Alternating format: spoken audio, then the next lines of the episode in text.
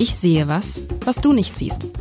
Der Podcast über berühmte Bilder mit Alexander Klar, dem Direktor der Hamburger Kunsthalle.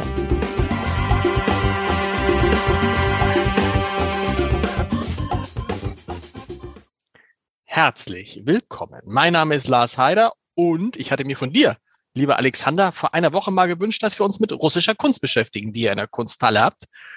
Und du hast mir ein Bild mitgebracht heute, wo ich sagen würde, von den Farben her, von den Farben her, weil das Gelb so dominant ist und auch so ein bisschen dieses Gelb-Blau, dieses, würde ich fast, würde ich fast sagen, schmuggelst du da gleich am Anfang was Ukrainisches unter? Was heißt schmuggelst? Ich beschreibe dieses Bild, was auch ein Bild ist, was, was, was Freude macht, was so ein bisschen optimistisch stimmt obwohl es wahrscheinlich ein ganz ernsthafter Mensch ist, der darauf zu sehen ist. Also man sieht einen Mann, man sieht einen Mann, der im Halbporträt sozusagen, also bis irgendwie bis zum knapp über den Bauchnabel, der ähm, den Kopf so nach links beugt und den Kopf auf dem linken, auf der linken Faust aufgestützt hat und insgesamt so ein bisschen nach links fällt, also einen Anzug anhat, Hemd, weißes Hemd, rote Krawatte sieht man so durchschimmern. Ähm, und sieht aus, auch das noch, sieht irgendwie so aus wie so ein Boxer. Also hat so eine Boxernase, weißt du, die mehrfach gebrochen ist, auch relativ, relativ gut, kon äh, also so einen gut konturierten Kopf irgendwie mit zwei ähm, so bisschen asiatisch ausschauenden äh, Augen. Ähm, und das Besondere ist, dieser Kopf ist halt orange. Also die Gesichtsfarbe ist anders als bei den Händen, ist es so ein leichtes, na, nee, Orange ist zu viel gesagt, so ein leichtes Gelb-Rot vielleicht. Ähm, sieht fast aus, auch ein bisschen was hat von, von so einem geschminkten Clown.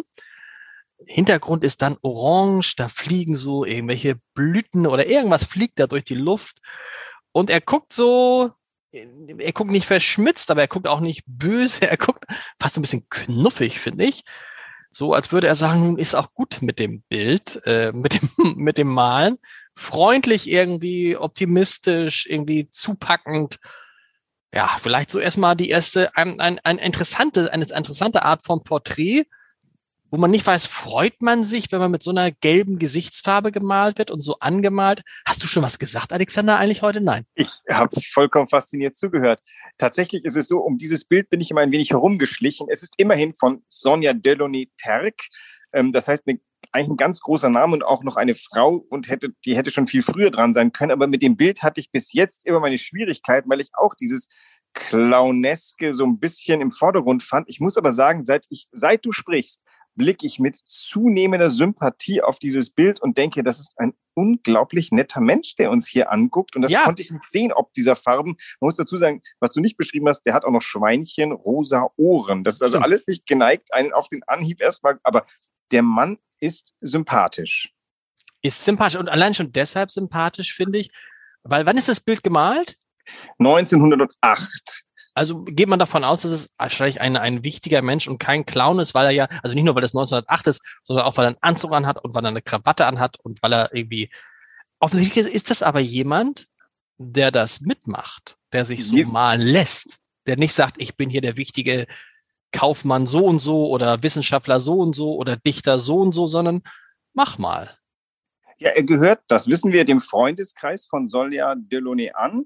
Es ist ähm, der Dichter Wladimir Chuiko. Also das äh, Bild heißt bei uns nur Bildnis Chuiko. Ich weiß nicht, inwieweit ähm, das von der Sonja mitgegeben wurde, aber wir wissen, dass der ein Dichter war. Und Achtung, jetzt kommt äh, sozusagen der Aktualitätsgrad wird hochgeschraubt. Sonja Delaunay ist eine gebürtige Ukrainerin, geboren in, ich glaube, man spricht es Gradiesk, das ist so südlich von Kiew.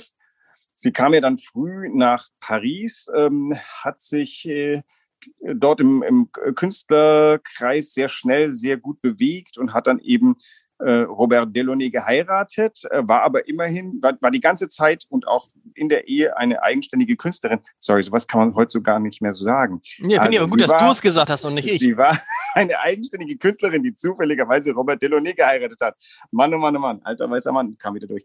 Und jetzt, der Herr Chuiko ist ein ukrainischer Volksdichter und wir haben ja so ein bisschen, du hat, der Auftrag war ja russisch und ähm, Karin Schick, die zuständige Sammlungsleiterin, grinste mich freundlich an, äh, übers Telefon sagte, ich hätte noch was viel Schärferes für für dich. Ich habe nämlich russisch-ukrainisch und eigentlich sind wir jetzt ja gerade dabei, herauszufinden, dass Russland und Ukraine nun wirklich eigentlich verschwisterte Staaten sind und umso mehr wundert ein, wie irgendjemand dazu kommen kann, hier mit Gewalt irgendetwas festsetzen zu wollen, was ja kulturell schon längst festgesetzt ist. Das war ein ukrainischer Kreis in Paris, der aber natürlich russisch-ukrainisch sprach und auch mit den Russen äh, genauso verkehrte wie mit allen anderen auch. Und das Bild selber ist ein fantastisches Bild der Fauve-Zeit, also der wilden Malerei. Das ist eben wie heißt, wie heißt, wie heißt die Zeit? Le Fauve, die Wilden, äh, war, okay. glaube ich, ähnlich wie bei den Impressionisten nicht positiv gemeint, als die ersten das gesagt haben. Die malen ja wie die Wilden, im Endeffekt. Das ist ja so ein bisschen wie Bad Painting in den 80er Jahren. Die Fauve war so eine Gruppe, die dann auch die École de Paris geformt hat, also die Pariser Malschule. Und da waren natürlich alle möglichen auch Nicht-Franzosen drin. Ähm, das ging ja naja, Picasso gehörte nicht direkt dazu, der entwickelt sich daraus. Aber es ist also eine ganze Gruppe um 1900, die wirklich so parallel zum deutschen Expressionismus Farbe als das absolut wichtigste Element des Bildes etabliert haben. Vor Form, vor Inhalt, vor Narrativ. Und tatsächlich, wenn man sich das gleiche Bild vorstellt, ohne die Farben, ja, ist ganz nett. Also mit normalen Farben aber das macht den Unterschied, dass er dieses, dass er so geschminkt wirkt. Also auch die Augen sind ja so orange geschminkt, die Nase hat so ein bisschen orange Absetzung, die Lippen sehen aus, als ob da Lippenstift drauf ist. Und das, man kann das auch böse, man kann sagen, das ist clownesk. Ganz ehrlich, das, äh, der Kopf hat auch so ein bisschen was, ja, was Affiges, aber offensichtlich bewusst, oder? Ja, naja, es ist aber interessanterweise keine Maske. Ganz oft gerinnt ja in dieser Zeit das das Gesicht zu einer Maske, aber das ist ja ein ganz lebendiges Gesicht, was ja auch wirklich durch den Mund, der eben so ein bisschen unregelmäßig dieses, was du vorhin beschrieben hast, dieses jetzt lass mal Schluss machen damit, so ein, irgendwas zwischen Schmunzeln und Langeweile. Die Augen, die so ein bisschen, sag mal, in die Breite gezogen, ähm, mandelförmig wirken. Die Augen sind ja per se nicht schön, aber die Unregelmäßigkeit macht sie schön. Und was du auch beschrieben hast, diese Nase, die wirkt, als hätte er vorne eins drauf bekommen. Das macht aber ein fürs, auf den zweiten Blick ist das so ein sympathisches Gesicht. Auch ja. die Geheimratsecken oben da, das könnte ja vampirisch oder dämonisch, dämonisch ähm, sein. Und wie gesagt, auch die Schweinchenohren und alles zusammen fügt sich aber plötzlich zu einer Charakterstudie in Farbe. Und der aber Mann ist ein guter Charakter. Ja, offensichtlich, aber sagt mir das jetzt eigentlich was über den Mann aus? Einerseits schon, er hat das mit sich machen lassen, ne? Ich würde sagen, wir kennen ja seine Dichtung nicht. Ich kenne sie nicht. Ich weiß auch nicht, wie sehr er äh, äh, ähm, ukrainischer Volksdichter ist. Aber wir nehmen mal an, dass die Tapete im Hintergrund mit diesen Blümchen, die, die du auch beschrieben hast, dieses sehr rötliche Orange und dann blau und gelb und grüne ähm, Ornamentik dahinter, die aber sehr bewegt ist, lässt darauf schließen, dass das vielleicht ein, ein Kommentar Sonja Delaunay's auf dessen ähm, Poesie oder auf dessen Schriftstellerei ist. Und auch diese Nachdenklichkeitsgeste, die kennen wir ja seit Rodin. Der Denker sitzt ja und hat seinen äh, Arm, in dem, seinen Kopf im Arm, aber die Hand greift zum, ähm, äh, zum Jackett, als ob sie in dieser Napoleon-Geste im Jackett verschwinden wollte, oder? Kann auch, es ist, es ist diese, diese Geste, um sich das vorzustellen, ist es ein bisschen die Geste, äh, ruf mich an. Weißt du, wenn du jemanden mit den Händen gestikulieren willst, ruf mich an, dann ist ja. es auch so, dass man so die Hand so ranführt. Ich finde so, ich finde wirklich so interessant, dass dass sozusagen diese Farben, die auch in, in der Geschichte der Ukraine ja eine Rolle spielen, also das Orange, die orangene Revolution, das Gelb und dann das Blau, dass das hier auftaucht. Das ist das ja. Zufall oder ist es, äh, weil die, wir reden davon nochmal, die Künstlerin ist eine Russin. Nein, nein, sie ist also auch Ukraine, okay, Ukrainerin, Ukrainerin okay. ja die, eigentlich sind ja die, die, aber es scheinen ja die Grenzen fließend zu sein und ähm, das ist ja das, was, was die Welt erstaunt. Ähm, wie kommt da überhaupt eine Armee dazu einzufallen, wo die doch ein, einander recht zugewandt sind? Der einzige mhm. Unterschied ist, dass die Ukrainer gerne ein bisschen mehr Freiheit hätten. Die wollen halt keine gelenkte Demokratie. Die wollen gerne ähm, das machen, was sie selber wählen. Und das ist wahrscheinlich der größte Unterschied. Ob da die Farben der Ukraine, naja, also das, das Blau und das Gelb haben wir jetzt gelernt, sind die Flaggen. Wie lang das natürlich, also die Ukraine gibt es ja länger, als Herr Putin behauptet, das wissen wir jetzt ja schon mal. Ähm, wann aber natürlich Nationalfarben gebildet wurden und wann ein, ein ukrainisches Selbstbewusstsein entstanden ist, vermag ich jetzt nicht zu sagen. Dazu bin ich in deren Geschichte noch nicht eingestiegen. Und dafür, darüber wollen wir auch nicht sprechen. Wir wollen über dieses Bild sprechen, was wirklich, es macht einem irgendwie gute Laune. Ne? Es ist irgendwie so, da sieht man mal, was man mit Farbe alles erreichen kann und auch, und das ist mir, fällt mir ja immer häufiger auf, und darüber würde ich gerne mit dir sprechen, mit dem Thema Symmetrie und Asymmetrie. Ja. Tatsächlich ist, ich hatte immer früher gedacht, und das ist auch vielleicht so eine alte Blattmacherregel im Journalismus, dass möglichst vieles immer symmetrisch sein muss und ausgerichtet sein muss, aber in Wahrheit ist, Symmetrie macht eigentlich Kunst langweilig. Symmetrie das, macht, ich, oder macht Symmetrie Kunst. macht alles langweilig, oder? Ja, es wird auch dein Blatt langweilig machen, würde ja. ich mal annehmen. Also, machen wir das, deshalb machen wir es ja auch nicht. Aber man achtet ja doch darauf. Denk mal ran, obwohl das ist wahrscheinlich auch falsch. Als wir jetzt anfingen, in der Wohnung Bilder aufzuhängen, dann kommt immer, ne, sagt meine Frau, äh, wie viel ist es rechts von der Wand, wie viel ist es links von der Wand, dann muss das Bild genau in der Mitte hängen. Und dann rechnet man das aus und dann kommt man mit der Wasserwaage. Aber an sich ist das, glaube ich, Quatsch, oder? Das macht das Ganze naja, das ganze Leben, Symmetrie macht das Leben langweilig und berechenbar. Ja, also es, Symmetrie ist eine Ordnung. Jetzt sind wir auch wieder so, also Diktatoren lieben ja Symmetrie. Nichts genau. Schöneres als so, so Bauten, die, äh, also Ceausescus Palast in äh, Rumänien als ein, eine Orgie an Symmetrie. Das ist natürlich so eine, die Unterordnung des Individualismus unter ein großes Ganzes. Das ist aber auch ein Missverständnis. Also Symmetrie plus ähm, ähm, Gigantomanie macht Tyrannei. sehr simple Formel.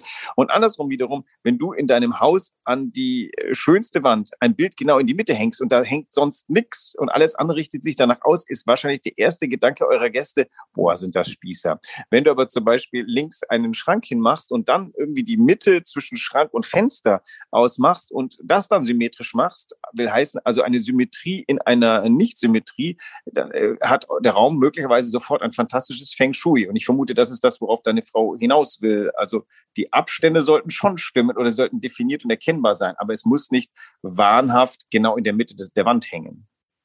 Okay, aber das ist ja, das, das, das ist genau, aber trotzdem ist ja interessant, was du sagst, dass die Symmetrie auch immer was mit, mit, mit Diktaturen, die alles unter Kontrolle haben wollen. Eine bestimmte Form der Symmetrie, also eine, eine, eine also, pointierte Symmetrie, die alles unterordnet, was an Individualismus herausragen könnte, nenne ich das jetzt mal.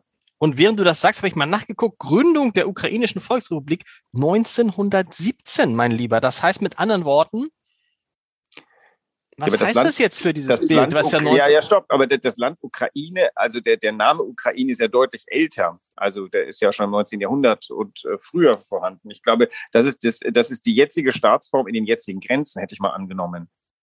Ja, wir, wir wissen, wir, wir verweisen da an ein, wir verweisen da jetzt an dieser Stelle an einen Geschichtspodcast, von dem es bestimmt auch ganz viele Leute wahrscheinlich. gibt. Und, wahrscheinlich und, wissen jetzt schon alle Leute was über Ukraines Geschichte und wir zwei nicht, was und, äh, entsetzlich ist. Aber und sprechen und, und sprechen und sprechen jetzt über dieses ähm, Bild. Hat denn die Künstlerin tatsächlich dann nur so gemalt?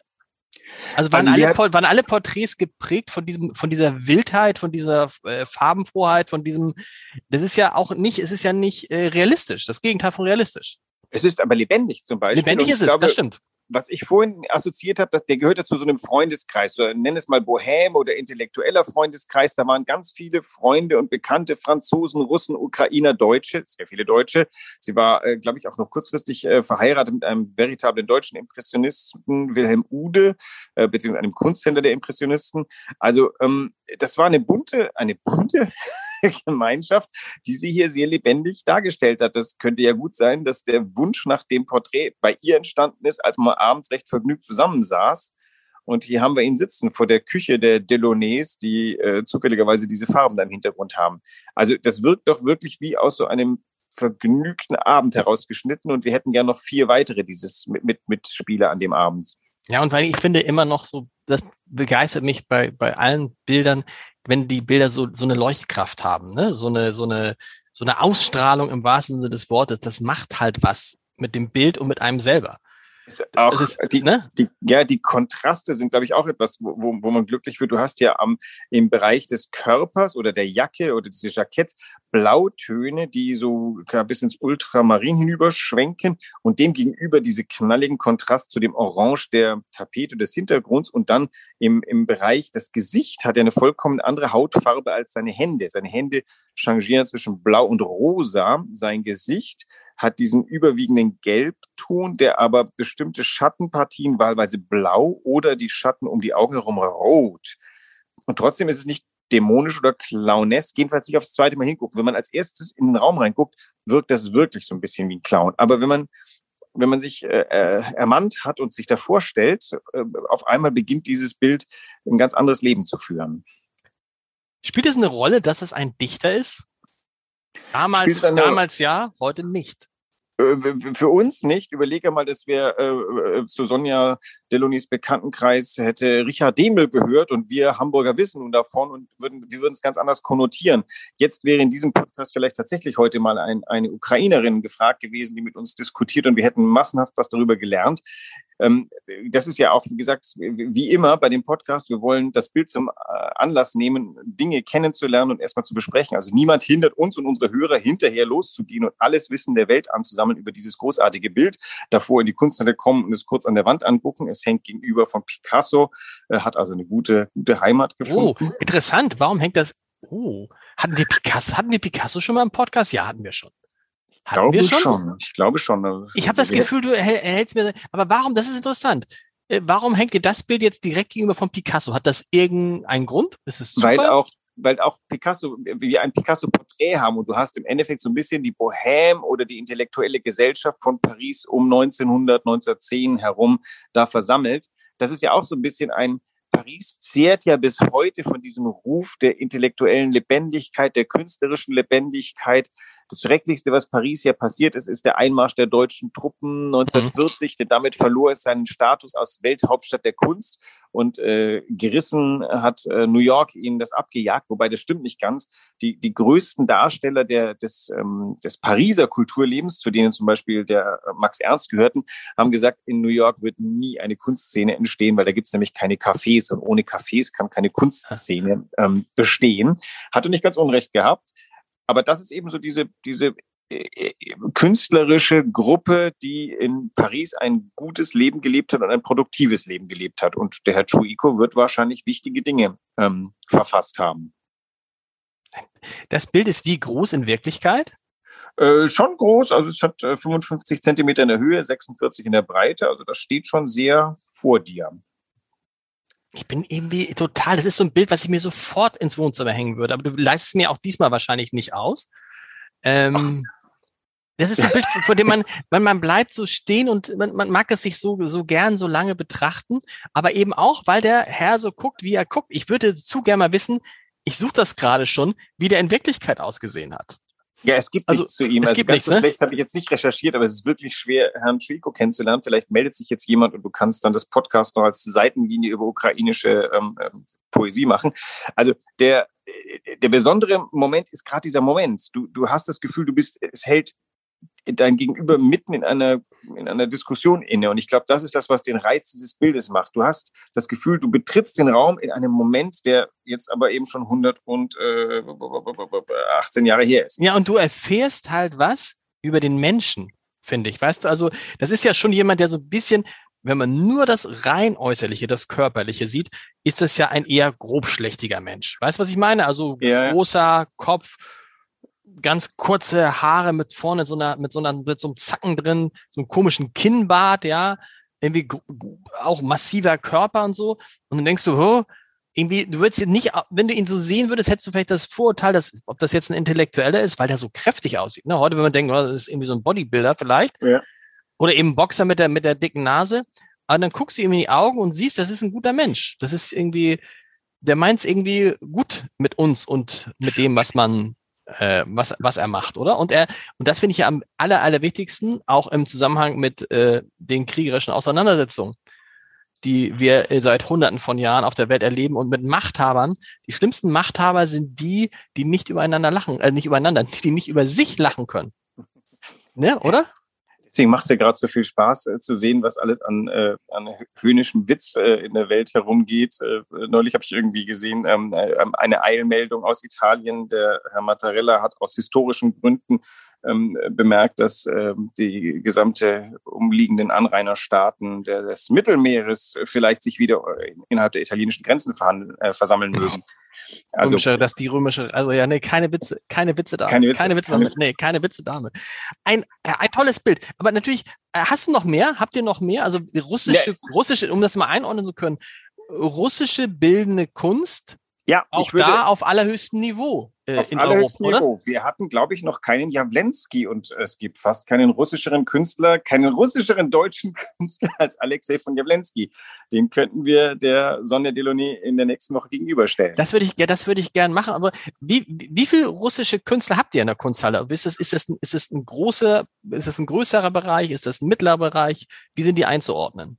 Also was uns tatsächlich ein bisschen fehlt, was ich gerne hätte, wäre vor allem Künstler aus dem 19. Jahrhundert. Da haben wir nicht besonders viele. Wir haben aber im, im Expressionismus hier die Sonne Delaunay, okay, Ukrainerin. Wir haben den Alexei von Jawlensky. Ich muss mal kurz überlegen, äh, wer mir da noch einfallen würde. Aber es ist kein großer, es ist nicht so, dass wir eine, wir haben keine russische Malereisammlung, falls du darauf hinaus äh, fragst. Und was prägt die, die klassische russische Malerei?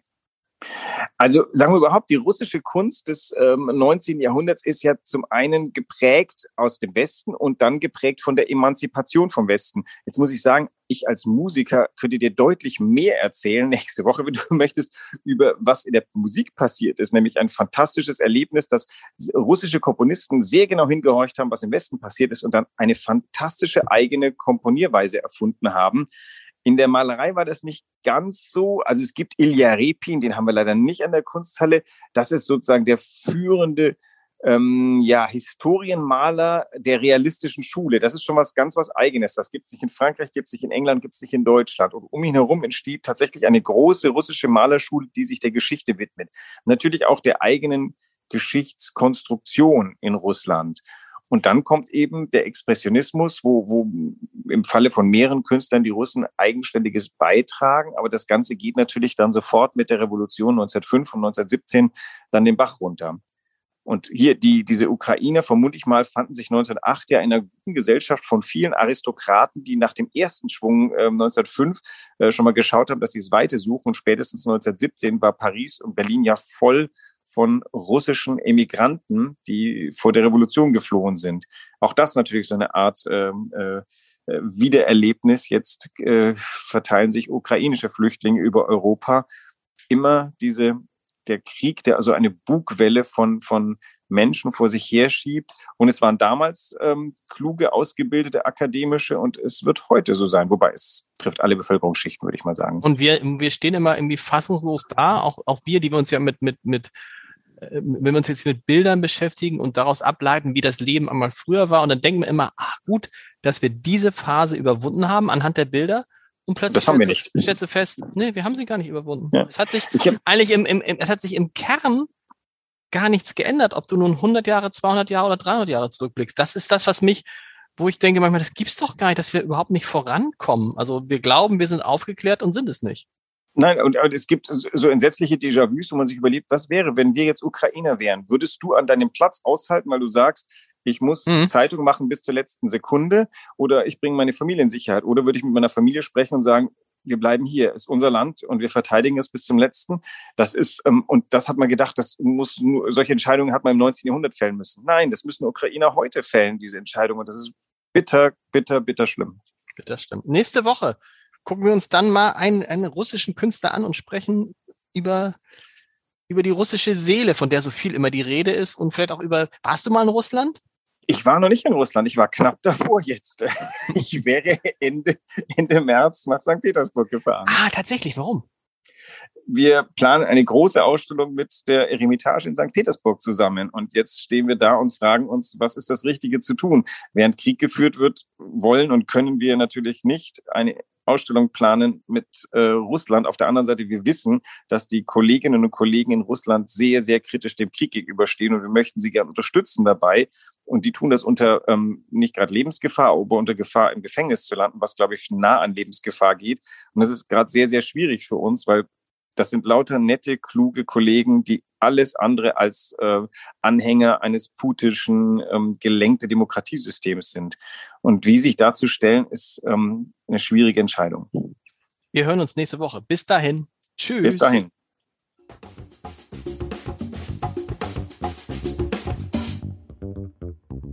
Weitere Podcasts vom Hamburger Abendblatt finden Sie auf abendblatt.de slash podcast.